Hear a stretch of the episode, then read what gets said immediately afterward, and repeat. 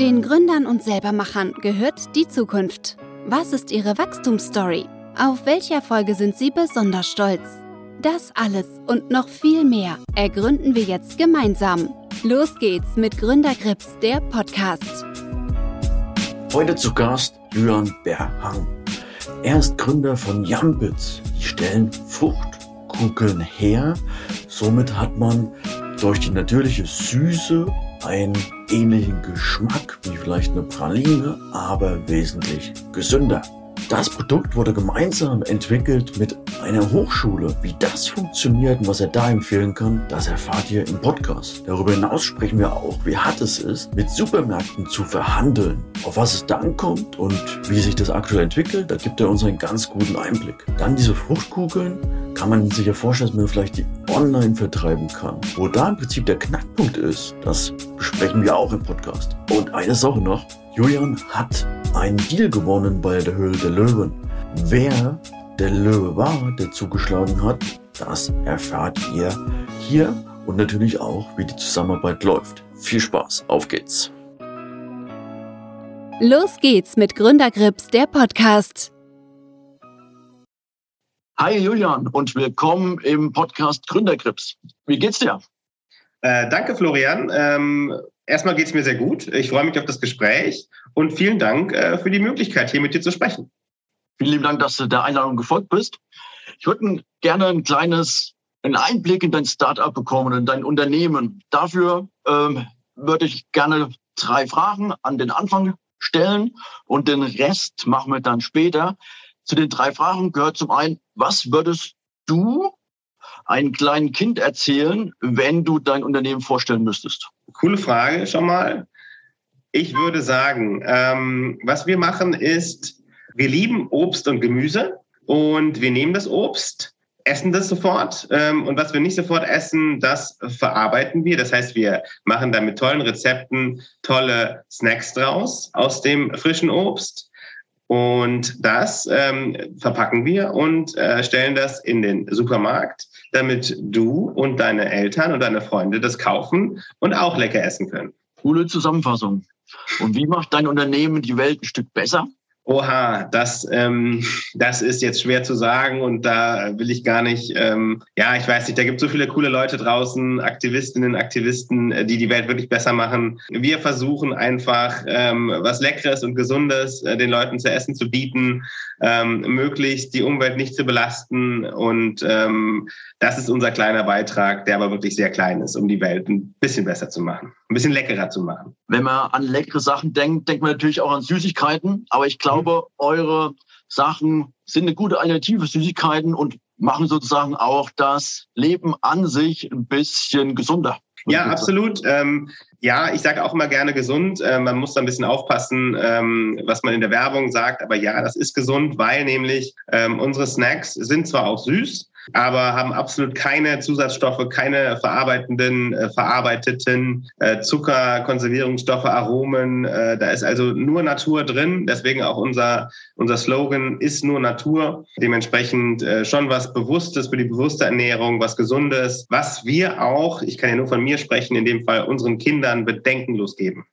Und die das auch lecker, lecker verputzen alles. In meinem Haushalt findet man solche Sachen auch, muss ich zugeben. Äh, das ist schon echt lecker. Jetzt noch eine Frage, um das Bild abzurunden. Welche Unternehmen außerhalb deiner Blase bewunderst du? Also wenn du über den Tellerrand hinausschaust, was gibt es da noch für tolle Unternehmen für dich? Wow, da gibt es natürlich wirklich ganz, ganz viel. Da müsste ich jetzt wirklich äh, mich äh, beschränken. Da würde ich fast sagen, weil das jetzt auch so nahe liegt, weil wir schon so sehr darüber gesprochen haben, ähm, ich finde die, die, die frechen Freunde als Marke und als Startup finde ich klasse äh, die, äh, gut, die sind auch irgendwo in diesem gesunden Snack-Bereich, aber halt stark, also ganz klar für Kinder. Und die haben da, finde ich, eine ganz neue Kategorie geschaffen, die viele versucht haben nachzuahmen und die besetzt war durch traditionelle große Player. Äh, die Marken kennen wir alle, die so Kinderprodukte angeboten haben. Das sind meistens ja alles Konzerne und die haben gesagt, na, wir können das besser und gesunder und nachhaltiger und haben das geschafft und sind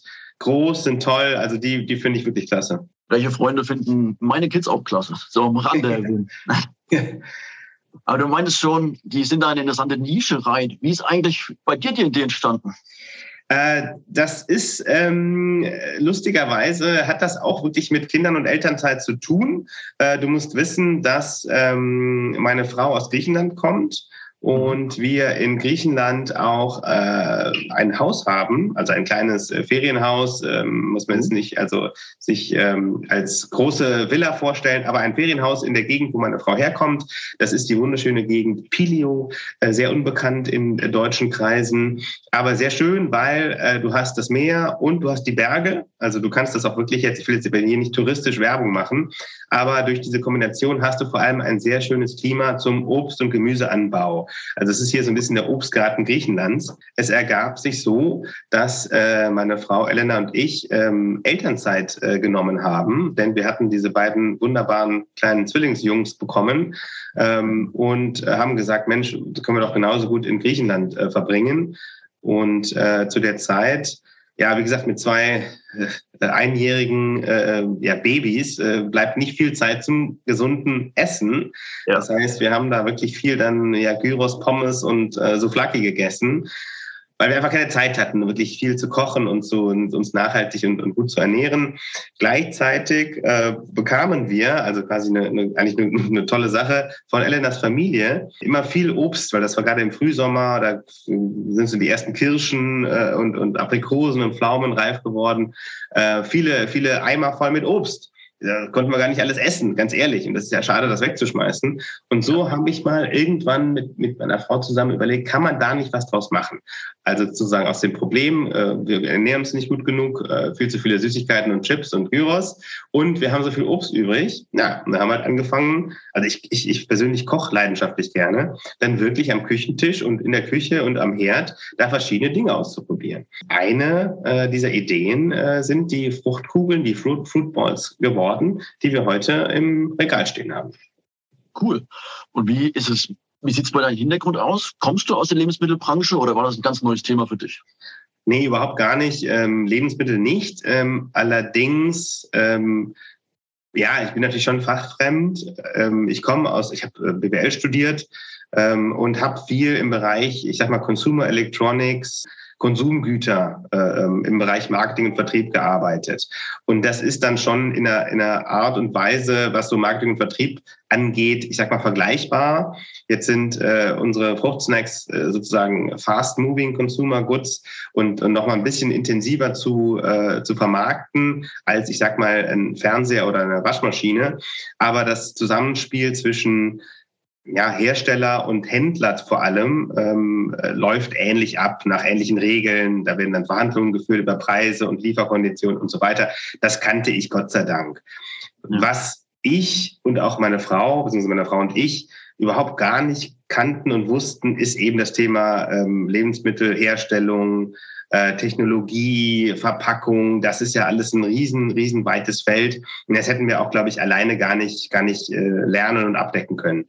Spannend. Und wie äh, bist du dann gestattet? Also wo hast du dieses Know-how hergeholt? Ja, ähm, das äh, war ein sehr glücklicher Umstand. Ich weiß gar nicht mehr wie genau, aber wir haben einen Kontakt gefunden zur Fachhochschule in Weihenstephan bei München. Ähm, die sind sehr bekannt für ähm, Lebensmittel, für äh, auch für Brauereiprodukte, für, für landwirtschaftliche äh, Studiengänge. Und da haben wir einen Kontakt gemacht, der lustigerweise äh, sehr zu, zu, viel geführt hat. Mittlerweile haben die sogar einen Inkubator, ein Inkubatorprogramm für Food Startups, was ich auch nur jedem ans Herz legen kann. Äh, du kannst dort äh, deine ersten Prototypen herstellen, weil das natürlich als Lebensmittel einer sehr starken Regulierung und Kontrolle unterliegt. Das ist ja auch selbstverständlich. Ähm, das heißt, du kannst nicht einfach in deiner eigenen Küche da irgendwelche äh, Produkte zusammenbacken und dann die verkaufen. Das ist ja nicht erlaubt. Äh, das kannst du dort, also großer Tipp, ähm, Inkubator Wein Stefan, einfach mal googeln. Äh, wir haben da relativ früh schon Kontakt gemacht mit dem Professor Lötzbeier und ähm, der hat uns da vieles ermöglicht, was eben das die, die, die Fragestellung, wie stellt man sowas her oder stellt man es selber her oder lässt man es herstellen? Ne? Das sind ja alles so Fragestellungen, äh, die man irgendwann dann, denen man begegnet und die haben uns sehr weitergeholfen. Ähm, ich packe auch mal einen Link unten in die Show Notes und habe auch gleich die nächste Frage für dich.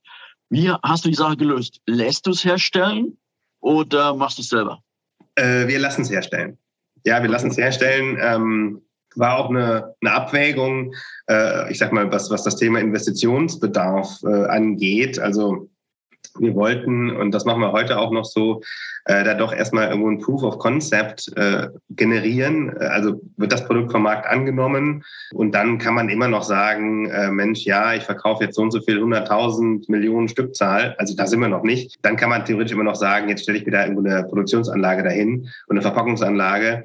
Aber man muss auch dazu sagen, es gibt gerade in Deutschland, auch in Griechenland, aber wir lassen in Deutschland produzieren, äh, eine unheimlich große ähm, Industrie von gerade Mittelständlern, die in dem Bereich Lebensmittelherstellung Erfahrung, teilweise jahrhundertelange Erfahrung haben, also wirklich Top-Leute sind, die auch vielleicht ein bisschen Kapazitäten haben für dich und äh, mit denen du dann auch vielleicht so ein Produkt zu Ende entwickeln kannst, ähm, damit es auch wirklich dann äh, ja in einem, in einem größeren Maßstab herzustellen und zu verpacken ist. Also wir lassen herstellen und sind damit gut gefahren.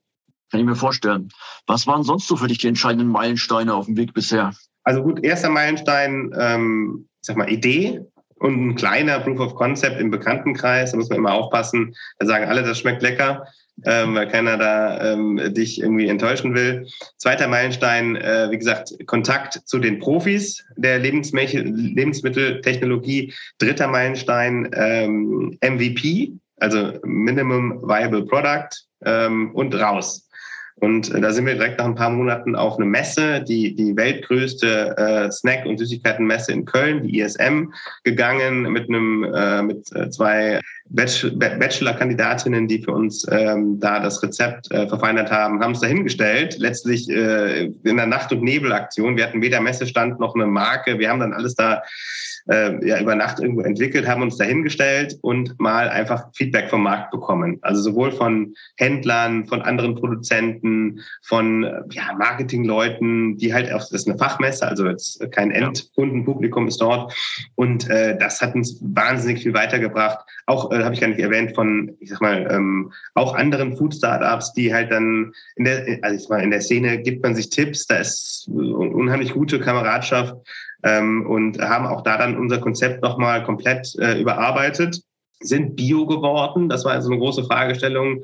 Äh, willst du konventionell anbieten? Das ist dann natürlich auch ein bisschen günstiger, weil du ja auch die Rohstoffe günstiger einkaufen kannst und diese Zertifizierung ist halt auch ein großer Aufwand und du halt auch gewisse Dinge beachten musst. Ähm, wir sind dann bio geworden, haben nochmal die Rezeptur überarbeitet, haben uns auf die Fruchtkugeln dann spezialisiert und äh, genau, das war ein großer Meilenstein ähm, haben dann bei einem, ähm, bei einem Crowdfunding-Wettbewerb teilgenommen mhm. von Startin Food. Das ist eine, eine Plattform, äh, gerade im süddeutschen Raum.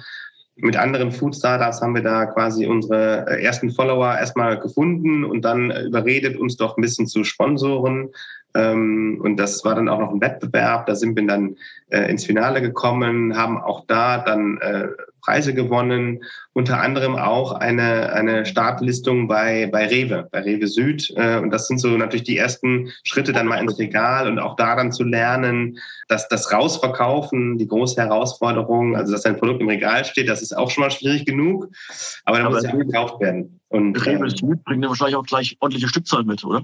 Ja, das ist richtig. Ähm, und ähm, das muss aber auch alles gehandelt werden und gemanagt werden. Und du bist natürlich äh, als Startup hast du jetzt nicht die Budgets, ja logischerweise wie irgendwo ein, ein uh, Unilever, der da Millionen in Endkundenwerbung stecken kann. Ne? Und, und da musst du halt schon schauen, wie du das dann äh, quasi mit begrenzten Mitteln schaffst, da auch dann für den Endkonsumenten sichtbar zu sein.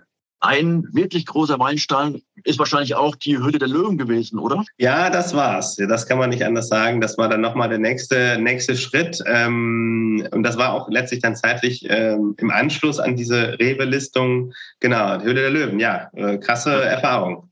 Wie kam das so? Beziehungsweise hast du dich darauf vorbereitet auf so ein Event?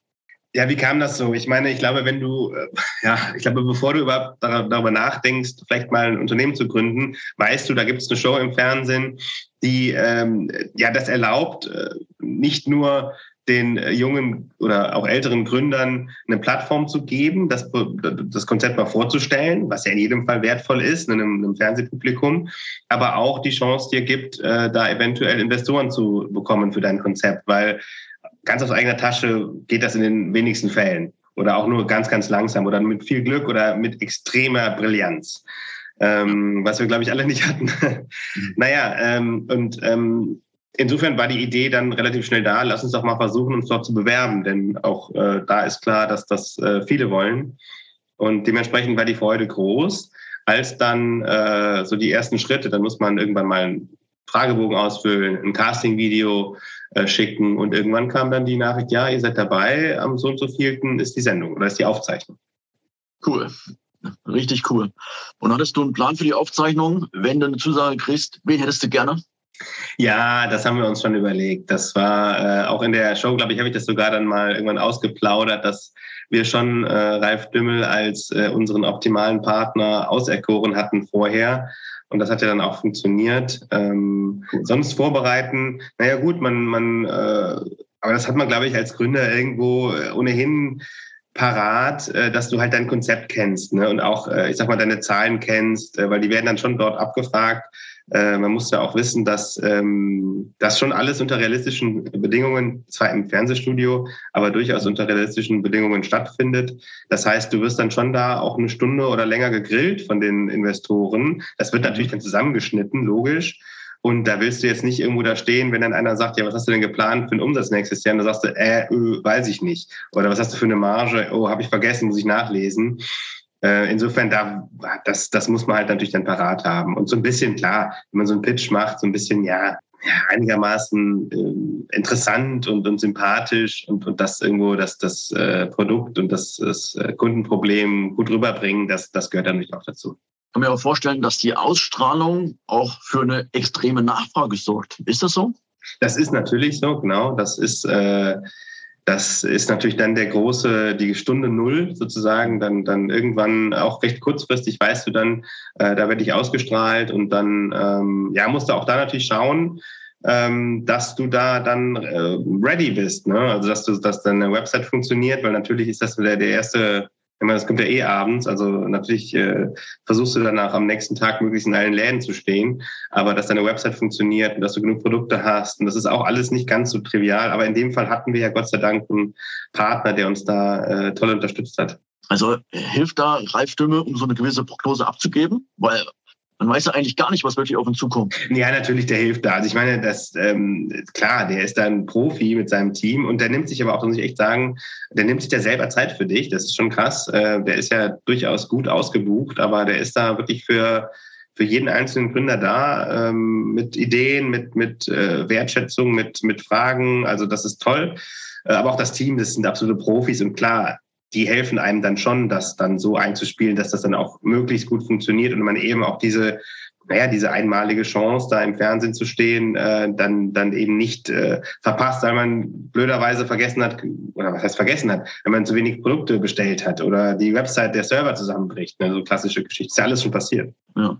Und wie läuft da die weitere Zusammenarbeit? Seid ihr noch im engen Austausch? Ja, wir sind da durchaus im engen Austausch, absolut. Ähm, also ich muss sagen, äh, absolut perfekte Zusammenarbeit. Das habe ich auch keine anderen Erfahrungen mit anderen Investoren. Das mag alles irgendwo auch äh, verschieden ablaufen, aber die Kollegen dort von, äh, von DS, so heißt die Firma, die sind immer da, wenn man sie braucht und, und äh, stehen mit Rat und Tat und Leistung zur Verfügung.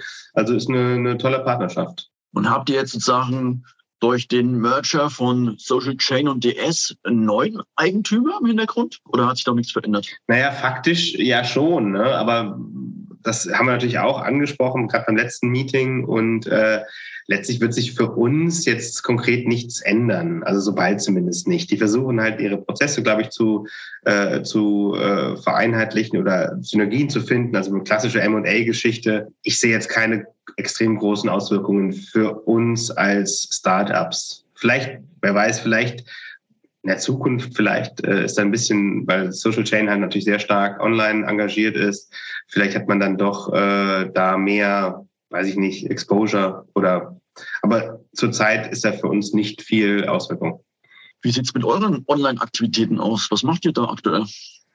Ähm, ja, wir klar, wir verkaufen auch unsere Produkte online, aber man muss dazu sagen, dass äh, wir sind ein Handelsprodukt. Äh, du musst uns, ich meine, wir haben einen Snack, äh, unsere, unsere neuen Viererpacks, die kosten äh, im, im Handel 1,79 und ähm, die musst du in deinem bei deinem wöchentlichen ja, Lebensmitteleinkauf im ja, Markt deines Vertrauens, die musst du dort finden im Regal und dort einkaufen und deinen Einkaufswagen tun und dann zur Kasse bringen. Ähm, natürlich funktioniert das online, aber nur begrenzt. Äh, ich glaube, das äh, hat verschiedene Gründe, unter anderem äh, so ein bisschen Warenkorbgröße, die muss, du musst relevant sein ähm, und natürlich bieten wir Sets an, aber da musst du schon ein großer, großer Fan sein, um die da äh, wirklich da einen, so viele Packungen zu bestellen von uns, äh, dass du dann, da bist du auch erstmal ausgestattet. Äh, damit ist jetzt wirklich meine Versandkosten müssen wir auch berechnen, weil die ist, ist leider teuer. Also insofern, ähm, da machen wir halt viel Social Media, aber konzentrieren uns eher auf den Handel. Also über die sozialen Kanäle, dann pusht er die Marke, oder?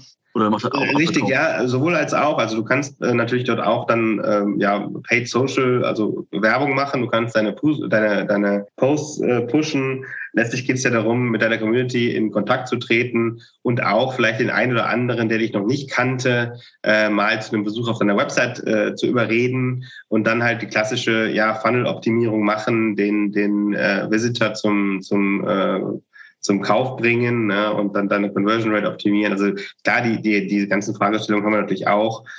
Aber ja klar, Social Media ist für uns jetzt nicht der unbedingte Verkaufskanal. Du meintest vorhin, du kennst im Prinzip das Business, also den Verkauf an die großen Supermärkte sehr gut, auch aus deiner Vergangenheit. Wenn ich da als Laie draufschaue, denke ich mir, das ist eigentlich sehr preisgetrieben, oder? Da geht es eigentlich bei Verhandlungen sehr oft um den Preis. Absolut richtig. Ähm, das ist, das ist genau so.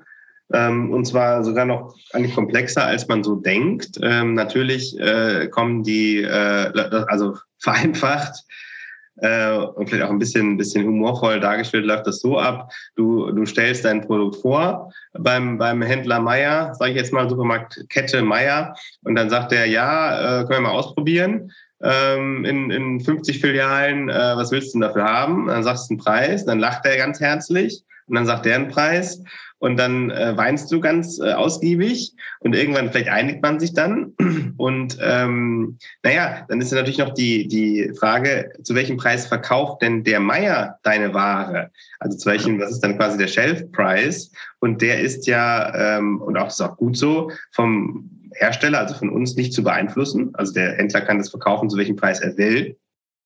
Was aber dazu führen kann, dass der das teurer verkauft, als du dir das eigentlich vorgestellt hattest. Ne? Was dann wiederum dazu führen kann, dass der Preis für den Konsumenten vielleicht sogar zu hoch liegt.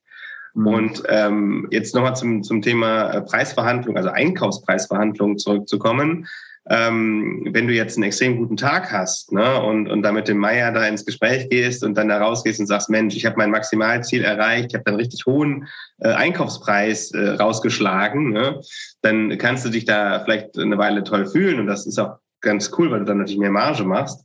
Aber es kann eben dazu führen, dass dann der, äh, der Meier, ähm, die, die Einzelfilialen vom, vom Supermarkt Meier dich gar nicht so gerne einkaufen, weil damit machen sie ja gar nicht so viel Geld wie mit dem Konkurrenzprodukt vielleicht. Also das, das darf man nicht ganz vergessen, dass diese interne Marge auch nochmal wichtig ist. Der muss auch Geld verdienen an deinem Produkt, sonst will er dich nämlich gar nicht wirklich einkaufen.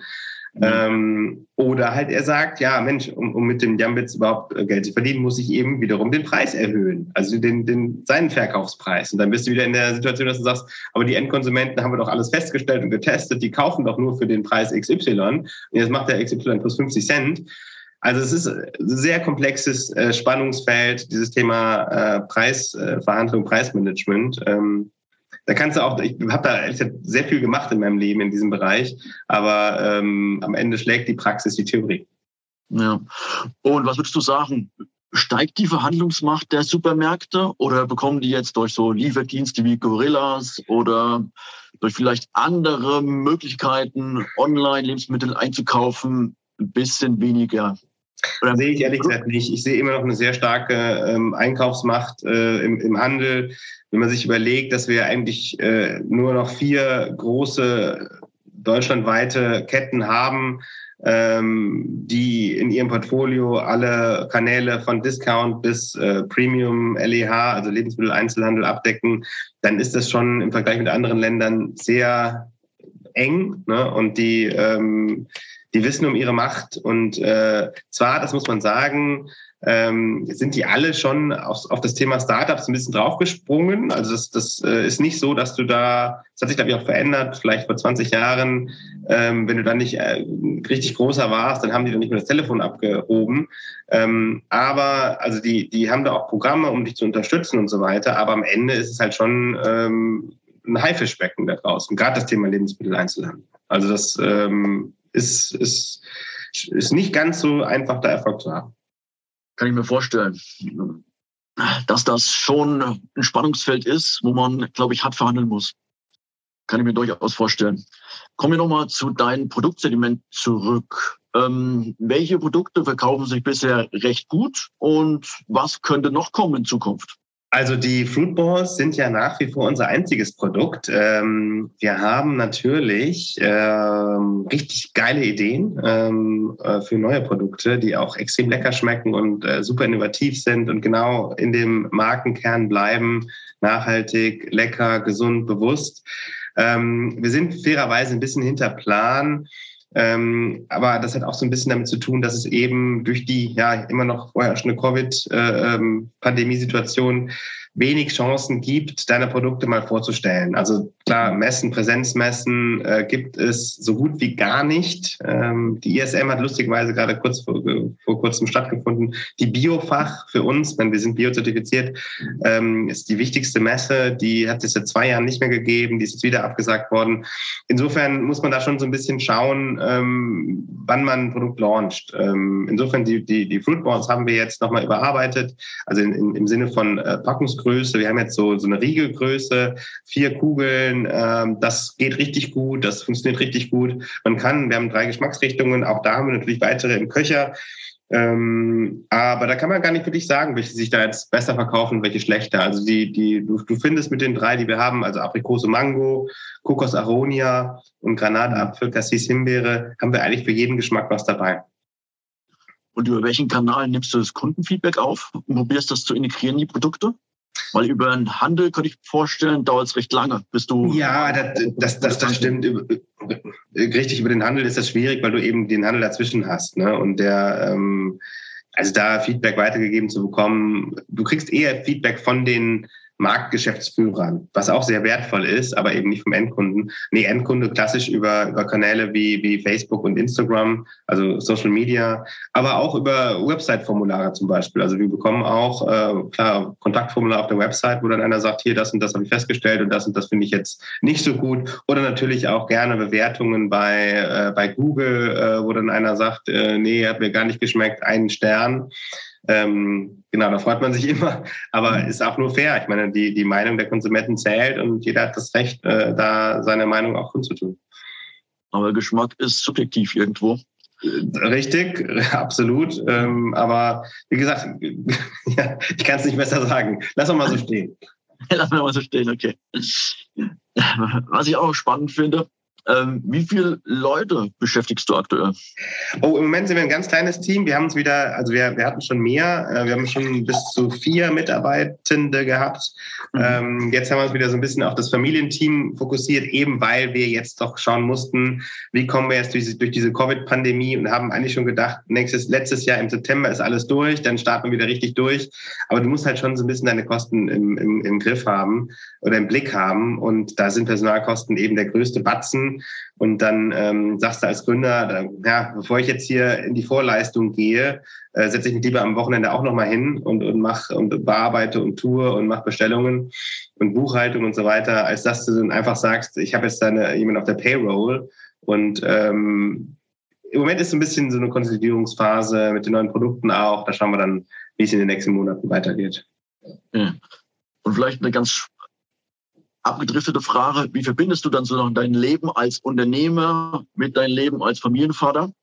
Weil schlussendlich ist ja aus der Familie auch die Idee entstanden. Ähm, eigentlich recht gut. Ähm, ich, ich, äh, also wenn man mal die Entscheidung getroffen hat, ähm, mit zwei kleinen Kindern äh, dann trotzdem äh, zu gründen, dann glaube ich, äh, sollte man sich auch auf die positiven Nebenwirkungen konzentrieren. Nämlich, dass ich wenn die Kinder jetzt aus dem Kindergarten kommen, ich mir dann doch die Zeit nehmen kann mit denen, also wenn du, du weißt, wie das ist, äh, die Zeit ist begrenzt, ne? Und dann irgendwann sind das zwei, drei Stunden bis zum Abend und ist schon wieder äh, Abendessen und, und ins Bett bringen. Ja, die kann ich mir fast immer nehmen und, und sagen, da bin ich jetzt da, ne, als, als Papa. Und äh, das ist, glaube ich, schon ganz, ganz wichtig. Ähm, insofern lässt sich das ganz gut verbinden. Also ich stelle mir vor, wenn wäre wär ich jetzt weiter in diesem angestellten äh, Karrierepfad geblieben, dann äh, würde ich viel weniger Zeit zu Hause verbringen, ähm, hätte auch wahrscheinlich viel mehr ich sage jetzt mal fast unnötige Meetings. Ne? Man kennt das ja dann, ach Mensch, muss ich hier wirklich ja hin? Ja, musste und Steering Committee da und so weiter. Hätte aber im Zweifel wahrscheinlich ein, ein dickeres Bankkonto. Ja, aber du verfolgst eine interessante Idee und kann mir vorstellen, dass es auch also befriedigt zu sehen, wie Leute deine Produkte essen und dass sie dadurch halt auch ein bisschen mehr Natur zu sich nehmen. Ja, absolut, richtig. Also es ist, ähm, man, klar, am Ende äh, willst du das nicht nur als Hobby machen, aber dieses, dieses Gefühl, dass du selber ja irgendwo erfunden hast, was andere nutzen und was es gibt und, und was es zu kaufen gibt, dass es irgendwie auf deinem Mist gewachsen ist, äh, im wahrsten Sinne des Wortes, äh, das ist schon irgendwo beeindruckend. Also auch wenn, wie gesagt, man kann immer mehr verkaufen und äh, äh, es gibt andere, die extrem erfolgreich sind und dann die Unicorns und so weiter und das ist alles toll, aber es ist schon, schon es gibt einem schon was zurück und das ist auch vielleicht das, was was äh, ich, ich so ein bisschen vermisst habe in diesem Konzernleben, dass du eben so wenig direkte Rückmeldung über deine Arbeit bekommst äh, dass du, dass es dann doch immer noch einen gibt, den, den VP oder den, keine Ahnung was, Geschäftsführer oder CEO, der dann am Ende doch die Entscheidung trifft und du kannst das alles vorbereiten, aber hast dann doch wenig direkte Rückmeldungen. Insofern, das hast du hier als Startup schon, aber dafür machst du halt auch viel mehr und, und bist so ein bisschen ähm, Mädchen für alles, aber das, darauf muss man sich einlassen, glaube ich, als Gründer. Das muss man vorher wissen. Das stimmt. Gehen wir mal davon aus, dass jetzt Corona sich normalisiert und wir die ganzen Messen starten. Wo willst du dann in fünf bis zehn Jahren stehen? Über welche Rückmeldung würdest du dich da freuen? Ich habe immer, ich habe mal, glaube ich, als die Show rauskam, da gibt es ja dann doch so auch so ein paar Interviewformate. Da habe ich mal äh, ganz ganz vermessen und dreist gesagt, ich will in fünf Jahren Marktführer im Bereich gesunde Snacks sein. Klar, das, das, äh, das Ziel, aber wenn man keine hohen Ziele hat, dann äh, erreicht man ja ohnehin auch keine kleinen. Das, also, das wäre schon toll. Ich würde gerne vor allem unsere Projektpalette ein bisschen erweitern, da einfach wirklich Produkte anbieten, die ich selber gerne esse und, und damit das, das Leben der anderen äh, ein bisschen verschönern und auch nebenbei so ein bisschen was in der Lage sein, meine Familie damit zu ernähren. Also viel mehr will ich eigentlich gar nicht. Das ist so ein bisschen das Ziel und im Moment klappt das gut und äh, ich hoffe, dass es äh, auch in zehn Jahren vielleicht noch, noch besser funktioniert. Das würde mich auch für dich freuen. Was ich jetzt für einen Gedankengang hatte, ist, im Prinzip diese Produkte könnte man vielleicht auch ganz intelligent über Influencer absetzen. Also, dass man halt Leute dann über Insta oder Facebook ähm, das Produkt gibt, die können es testen und entsprechend dann Testfeedback über Video oder mhm. Bild hinterlässt. Hast du sowas schon mal probiert? Funktioniert das? Das haben wir gemacht, richtig. Ja, ich sag mal, das, das kann man richtig professionell aufziehen. Ne? Deswegen hat auch gerade so mal die, die, die größeren äh, Startups äh, haben da eigene Influencer-Marketing-Abteilungen. Wir machen das ein bisschen selber. Klar, haben wir auch gemacht. Ähm, man muss natürlich dazu wissen, dass ein großer Influencer mit vielen Followern oder viel Interaktion, das ist ja eigentlich wichtiger als die schiere Anzahl an Followern, nicht ganz günstig ist. Ne? Also da musst du schon so ein bisschen Geld in die Hand nehmen, um da dann auch hinzukommen. Äh, aber es ist definitiv eine der, der Dinge, die gut funktionieren. Ähm, aber auch das will wirklich dann auch gesteuert werden. Wenn man einfach mal hier und da mal was raushaut, dann kann das funktionieren. Manchmal ist man ganz überrascht. Der eine funktioniert super gut, der andere gar nicht. Ähm, und das muss man dann schon strukturiert behandeln. Aber das stimmt, das ist ein, ist ein wichtiger Marketingkanal für uns. Aber ich kann mir vorstellen, die richtig großen, wo man eigentlich schon weiß, die wurden jetzt dafür bezahlt, dass sie das Produkt testen, ähm, die sind auch nicht so vertrauenswürdig, oder? Das, äh, wie das immer so ist im Leben. Ne? Die Seite, die, die, die Medaille hat zwei Seiten und klar, die, die, die kleineren Influencer, die haben dann vielleicht auch eher noch ein bisschen Bock und, und Herzblut, äh, mit dir was zu machen. Ähm, die Großen, für die bist du natürlich dann irgendwo ein, einer von vielen. Ne? Und vielleicht so eine gesunde Mischung ist da ganz, ganz gut, aber das ist definitiv ein Bereich, in dem wir auch noch mehr Zeit und Manpower investieren möchten.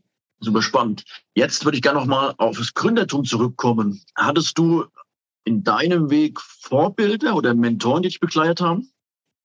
Also so, so eigentlich nicht. Ähm, ich, ich muss sagen, dass ich eigentlich ähm, schon so im, im ja, Teenageralter, ohne das jetzt wirklich benennen zu können oder so konkretisieren zu können, schon mich immer so ein bisschen als Unternehmer gesehen habe. Jetzt bin ich allerdings nach dem, nach dem Studium komplett in die Arbeitnehmerrichtung äh, gefallen. Aber dieses, diese Idee, dieses kleine Männchen im Kopf, das sagt, Mensch, irgendwann musst du doch mal was Eigenes machen, das äh, hat nie verstummt. Äh, Im Gegenteil, es ist immer lauter geworden, ähm, sodass ich dann eigentlich zu einer Zeit, wo, wo viele dann schon irgendwo ihre Entscheidungen getroffen haben im Leben, also mit Ende 30 habe ich ja erst angefangen zu gründen, ne? mit, mit einer kleinen Familie. Das ist nicht, nicht so ganz ohne. Also das, ja. man tut sich da definitiv leichter auch auch, äh, wenn man irgendwo Anfang 20 ist und da mal was gründet, äh, okay, da hat man vielleicht nicht äh, so ein bisschen was, was erspart an, an Geld, klar. Aber man hat viel, viel geringere Lebenskosten ähm, und, und kann das einfach mal probieren. Ähm, aber um auf die Frage zurückzukommen, ich habe jetzt, bin jetzt, kann jetzt nicht sagen, dass ich jetzt nochmal ein, ein Riesenfan bin oder ich immer Steve Jobs ist mein großes Vorbild. So ist es bei mir leider nicht. Also ich, ich, es gibt viele Gründer und viele tolle Unternehmer, wo du einfach sagst, Mensch, was die gemacht haben, was die geschaffen haben, irre. Äh, könnte ich das wahrscheinlich nicht, aber jetzt nicht so eine Mentorperson, wo ich sage, also leider ist ja was anderes, äh, auch jetzt kein Mentor, irgendwo ein ganz erfahrener Gründer, der sagt, hier Julian, ich nehme dich an die Hand. Leider so nicht. Also wer mag, kann sich gerne melden. Ich, ich habe immer Bedarf an, an guten Meinungen und guten Ideen. Das ist cool. Vielleicht ruft dann auch der Ralf Dümmel an, der dich ja auch schon ein bisschen bekleidet hat. Ja. Nee, das ist ganz cool. Ähm, Steve Jobs, muss ich zugeben, wird auch ziemlich oft genannt. Ist wahrscheinlich dann auch, ja, vielleicht eine Lichtgestalt, der schon wirklich was erreicht hat, weil er ja Apple sozusagen zweimal aufgebaut mm, hat. Ja, krass. Aber das ist halt ein einmaliger Weg. Also kann auch nicht jeder mal nachmachen. Nee. Aber wenn man im Prinzip als Gründer starten möchte, welche Tipps würdest du anderen Gründern mit auf den Weg geben? Oh, eine Frage, die ich durchaus schon mal gehört habe und die ich, glaube ich, aber trotzdem immer anders beantworte, weil ich mir einfach jetzt nichts zurechtgelegt habe. Machen geht über Planen. Das ist auch jetzt nicht von mir erfunden, aber ähm, man kann hundertmal im Kämmerlein sitzen und Businesspläne und Finanzierungspläne und so weiter und Tests und so weiter. Nein, raus mit dem Produkt. Einfach mal wirklich dieses, dieses, ja, was ja in diesem Lean Startup Buch äh, mal propagiert worden ist, äh, kleines Produkt, Prototyp raus, Feedback finden, verbessern das Produkt, wieder raus. Das ist auf jeden Fall der richtige Weg. Einfach mal machen. Man fühlt sich auch einfach ganz anders, wenn man das mal gemacht hat, weil diese Schwelle, gerade wenn du so lange im Unternehmen gewesen bist wie ich, äh, dann wirklich was Eigenes zu machen, ist größer, als man so denkt. Äh, also machen über planen. Ähm, ja, lass dich nicht von Rückschlägen ähm, verunsichern. Das ist aber auch so ein, so ein Lebensrat. Das kann man sich auf ein Küchenhandtuch sticken. Aber auch das stimmt, weil es kommen Rückschläge, es kommen Durstphasen, es kommen auch externe Einflüsse, äh, die hast du so nicht vorausgesehen. Äh, wie jetzt zum Beispiel so eine Pandemie, wo du sagst, hm, die anderen äh, Kollegen oder Ex-Kollegen, die kriegen alle Kurzarbeitergeld und, und sitzen zu Hause wie du, nur du guckst und denkst so, äh, wie geht es jetzt eigentlich weiter mit mir? Und drittens, ähm, ich glaube, manchmal ähm, lohnt es sich, das ist jetzt ein zweigeteilter Rat, einen Schritt zurückzutreten und so ein bisschen aus seinem täglichen Tunnel äh, rauszusteigen zu, äh, ähm, und dir einerseits mal vor Augen zu führen, und damit will ich nicht sagen, dass das für mich gilt, aber so vor Augen zu führen, was man alles schon erreicht hat. Ne? Und wenn man sagt, so, Mensch, wenn ich das vor einem Jahr gewusst hätte, hätte ich gesagt, nehme ich, unterschrieben, auch wenn es ein Failure ist, ganz ehrlich.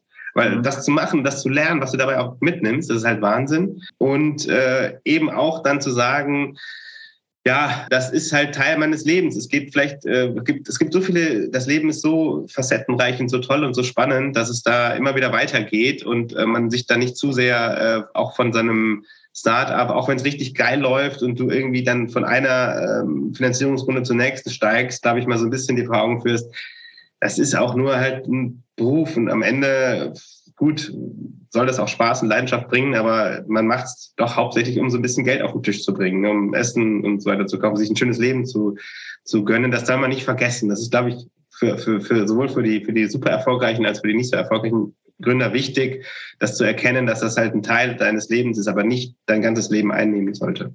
Du hattest vorhin diese Fehlerkultur angesprochen. Darf ich fragen, auf welche Fehler du besonders stolz bist, aus welchen Fehlern du besonders viel auch gelernt hast?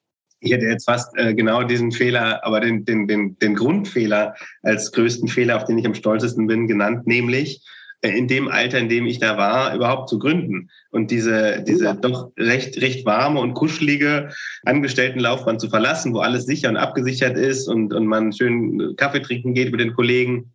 Und dann gerade, wenn dann halt eben sowas zuschlägt wie Corona, aber trotzdem bin ich stolz drauf, das gemacht zu haben. Und es ist nicht immer leicht. Wie gesagt, du hast eine Familie, du hast eine Verantwortung. Das gibt auch mal eine schlaflose Nacht.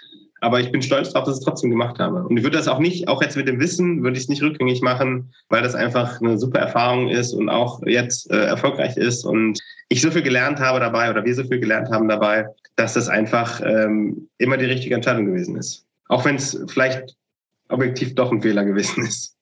Also lass uns, glaube ich, schließen. Also ist, glaube ich, es ist die richtige Entscheidung, wenn man das ja angegangen ist. Man kann es rein theoretisch auch nebenberuflich machen erstmal oder auch wieder dann nebenberuflich agieren.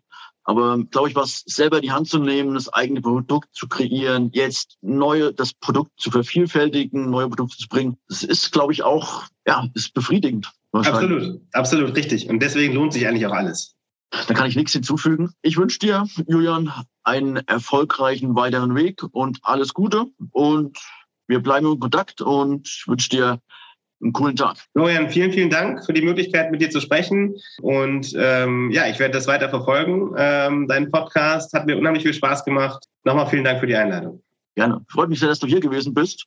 Und wir haben einen coolen Einblick bekommen, viel gelernt und alles Gute dir. Dankeschön. Servus. Ciao.